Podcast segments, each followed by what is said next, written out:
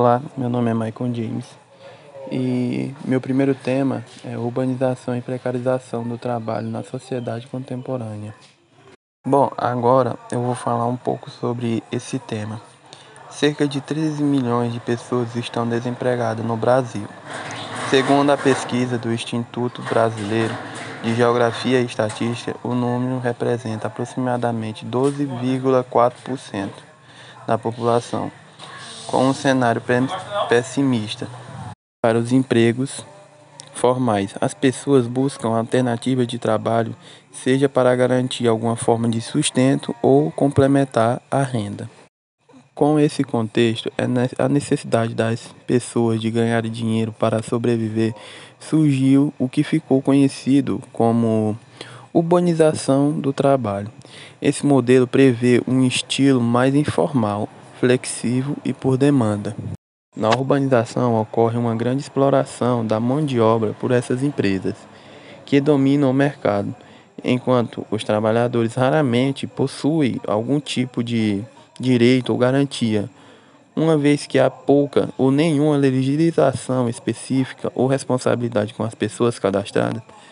Tais empresas é, alegam que o serviço que, o, que acende é apenas a realização da conexão entre o usuário e as empresas, de modo que as pessoas cadastradas caracterizam-se apenas como parceiros, tentando assim se eximir de uma responsabilidade maior. Além disso, o trabalhador urbanizado precisa arcar com a própria conta, com diversos gastos advindos do exercício da função. Muitos Muitos precisam comprar motos para fazer entregas, possuem custos com a manutenção dos veículos de plano, dos dados móveis para acessar o aplicativo. É também uma incógnita para o trabalhador como será seu dia de trabalho, uma vez que é que a demanda é de entregas ou de corridas é controlada muitas vezes pelo aplicativo não tendo nenhuma noção de quanto poderá ser faturado ou então receber no final do dia. Esse mecanismo termina como criar um sistema de incentivo perverso para que os autônomos passem a, o maior tempo possível conectado e gerando renda para si mesmo e consequentemente para as empresas proprietárias do aplicativo também, né? Uma vez que não há perspectiva de saber o mínimo ou o máximo a ser faturado em um dia, por muitas vezes os motoristas ou os integradores trabalham por quantas horas forem necessárias, até que eles atinjam sua meta diária, ou autocriado ou auto-administrado. É necessário saber o uso e o sustento da, diário da pessoa. Bom, agora eu vou falar sobre meu segundo tema, que é a exploração da classe trabalhadora no Brasil. Bom, agora eu vou falar um pouco sobre esse segundo tema. A formação da classe trabalhadora no Brasil é intrínseca ao modo de população escravista colonial brasileiro, marcado pela dominação, exploração e racismo. Cabe citar também o colonialismo que se manifesta no modo econômico dependente nas formas políticas de dominação da classe e no campo de, da cultura. Todos esses elementos contribuem para a construção de uma ética degradante é, do trabalho manual pela classe dominante, sustentada pelas relações racistas que estabelecem o trabalho precário para o sujeito escravizado naquela época. No entanto, como podemos notar, atualmente tal lógica ainda persiste. As mudanças no mundo do trabalho nos últimos períodos não surgem na atualidade, elas são estruturais. A economia patinando, o desemprego em alta e a crescente informalidade são características de um processo histórico.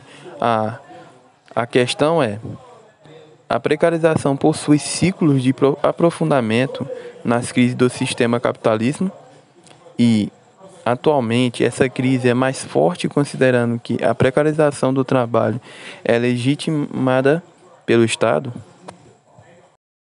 A reforma trabalhista e a lei da terceirização são os maiores símbolos do golpe contra a democracia brasileira em 2016. A legislação do trabalho intermente, a terceirização irrestrita é a parcelamento das férias, das férias visam jo jogar todos os pesos, todo o peso da crise econômica nas costas dos trabalhadores e trabalhadores. Na prática, a terceirização impõe a redução do custo de trabalho com a prioridade generalizada das condições e da relação de trabalho. A reforma trabalhista e a lei da terceirização são os maiores símbolos do golpe contra a democracia brasileira em 2016.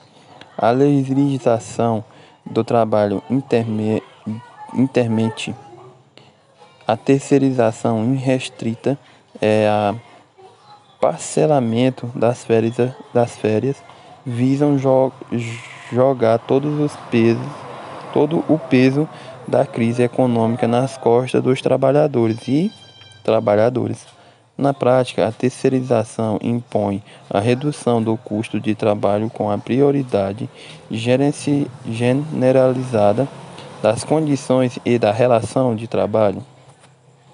Trabalhadores no, no atual momento histórico estão colocando em trabalhos informais e atualmente precarizando precarizados principalmente no ramo de serviço.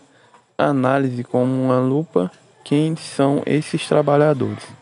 É urgente e nesse sentido a questão negra não resolve não resolve desde a abolição ganha relevância a população negra.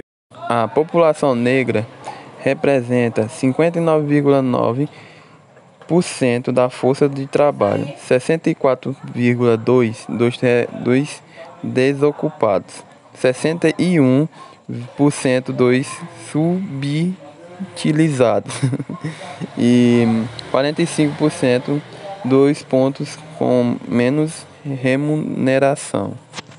A nova classe trabalhadora que está no mercado informal é precário, se ocupa nas nos aplicativos, na verdade, de serviço.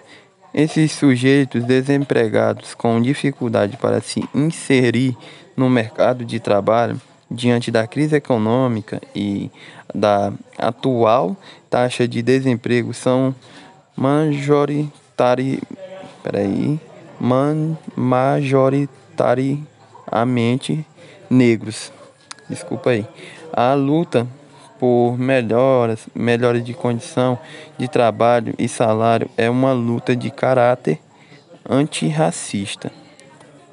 Os problemas e a solução da classe trabalhadora brasileira passam a, pelo debate das, dos desafios da população negra. São condições inerentes para construirmos força social na nova classe trabalhadora.